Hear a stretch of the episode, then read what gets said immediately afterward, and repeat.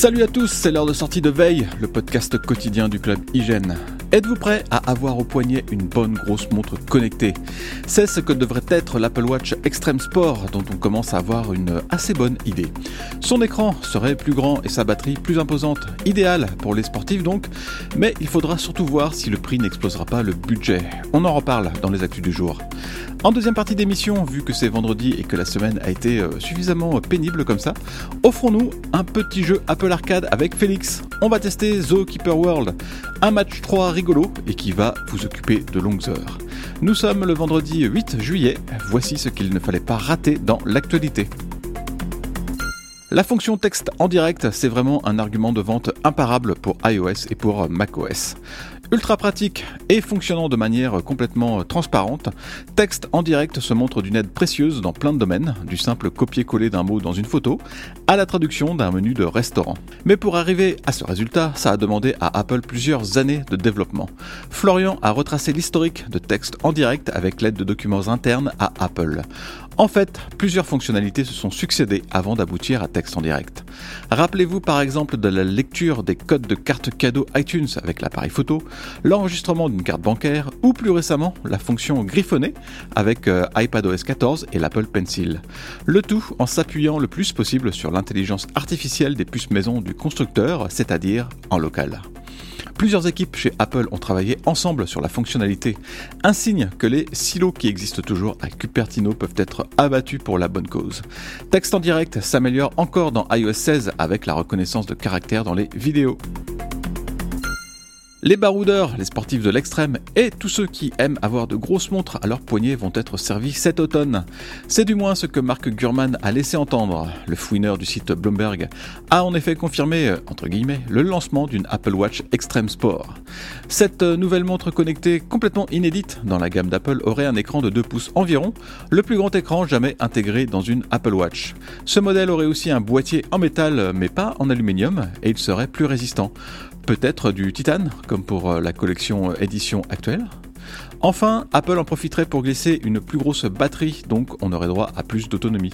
De quoi tenir un ou deux marathons avec le GPS et en écoutant Apple Music peut-être. On attend de voir ça avec euh, impatience, mais par contre c'est vrai que le prix risque de faire mal. Les premières bêtas d'iOS 16 et de macOS Ventura n'avaient pas encore tout montré. La troisième bêta active en effet la photothèque partagée iCloud, une nouvelle fonction de partage de photos entre amis. Pas besoin de partage familial ici, on peut se créer une photothèque commune à 5 personnes plus l'organisateur. Chacun peut ajouter des images, y compris directement depuis euh, l'application appareil photo. On peut aussi les modifier et les supprimer. Les images peuvent être euh, likées, mais par contre, il n'est pas possible de les commenter, ce qui est quand même assez dommage. Sur le principe, cette photothèque partagée iCloud est plutôt pas mal, mais peut-être pas encore de quoi éclipser complètement la fonction d'album partagé. Elle est moins flexible peut-être, mais elle est aussi plus complète au niveau des fonctions sociales. Ça va commencer à chauffer dans le secteur de la réalité virtuelle et de la réalité augmentée dans les prochains mois. En attendant qu'Apple se lance enfin à l'assaut de ce marché, Meta va absolument vouloir poser quelques billes avant le probable tsunami du casque d'Apple. Et cela passera sûrement par le Meta Quest Pro, Assez euh, ironiquement, ce nom apparaît dans une ligne de code de l'application iOS utilisée pour la configuration des casques de Meta avec l'iPhone. Il s'agirait en fait du nom euh, définitif du projet Cambria, déjà largement dévoilé par Mark Zuckerberg. Ce nouveau casque haut de gamme aura des caméras qui offriront davantage de définition que le Quest 2. Son processeur serait aussi plus puissant. Il permettra non seulement de profiter de la réalité virtuelle mais aussi de la réalité augmentée. Bref, on est un peu sur le même type de produit que le probable casque de réalité mixte d'Apple.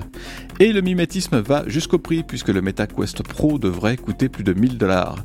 Ce sera toutefois euh, probablement moins cher que le futur casque d'Apple. On a en effet parlé d'un tarif de 3000 dollars. Aujourd'hui dans Game Over, on va parler d'un jeu Apple Arcade du genre euh, Match 3 que vous connaissez euh, sûrement si vous avez déjà eu une console Nintendo entre les mains, Zookeeper World.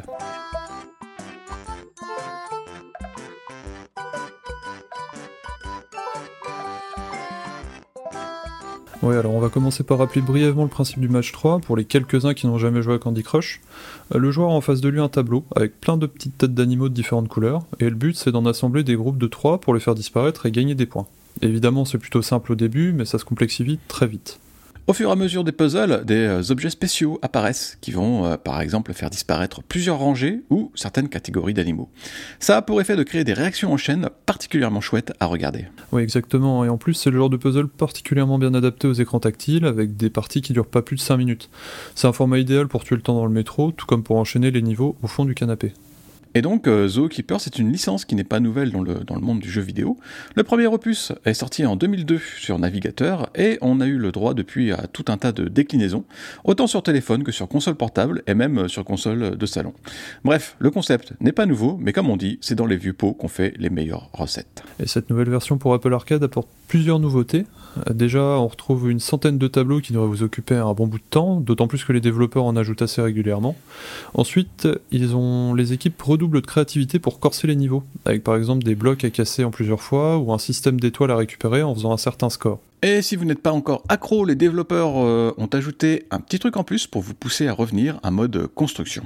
Car dans cette version, chaque niveau vous rapporte de l'argent que vous pouvez dépenser pour organiser votre propre zoo en 3D. Vous pouvez donc choisir quel type d'animaux vous voulez, euh, choisir la disposition des enclos, mais aussi ajouter tout un tas de babioles comme des stands de nourriture ou des distributeurs à boissons. Oui, voilà, un espèce de mini euh, zoo tycoon avec des, des visiteurs qui viennent admirer les animaux, les animaux et tout un tas de décorations à débloquer. Le style graphique, bah, il est tout mignon, vous pouvez euh, choisir entre plusieurs types d'animaux qui peuvent également être personnalisés. Bref, c'est vous le patron, et le fait de pouvoir euh, toujours ajouter des éléments à débloquer pousse à relancer le jeu de temps en temps. Apple Arcade oblige, le jeu intègre aucun achat intégré, ce qui est vraiment rafraîchi- rafraîchissant sur ce type de jeu, parce que euh, habituellement on va être rapidement bloqué dans sa progression, mais pas ici. Là on peut vraiment enchaîner une dizaine de puzzles sans aucune pression. De même, on pourra acheter tous les éléments de personnalisation de son zoo et s'investir plusieurs heures d'affilée si on en a envie. Et pour les joueurs, les, les plus fortunés, il n'y a pas moyen de tricher pour avancer plus vite. Bon, on sent euh, quand même que le jeu était initialement prévu pour être un, free-to-play, par exemple avec ses concepts de bonus quotidiens ou de challenge euh, limités dans le temps, mais vous pouvez globalement ne pas trop y faire attention et profiter du jeu comme d'un titre normal, et ça, c'est un vrai plus. Bref, euh, The Keeper World, c'est un chouette match 3 qui va vous amuser de longues heures. Le concept est très rapide à prendre en main et les menus accessibles. Ça sera aussi un bon choix pour vos parents ou grands-parents pas trop habitués à jouer aux jeux vidéo. Merci à Félix Catafesta pour sa participation dans cet épisode. Et merci à vous tous de nous avoir suivis. Bonne journée, on se retrouve très bientôt pour de futures aventures.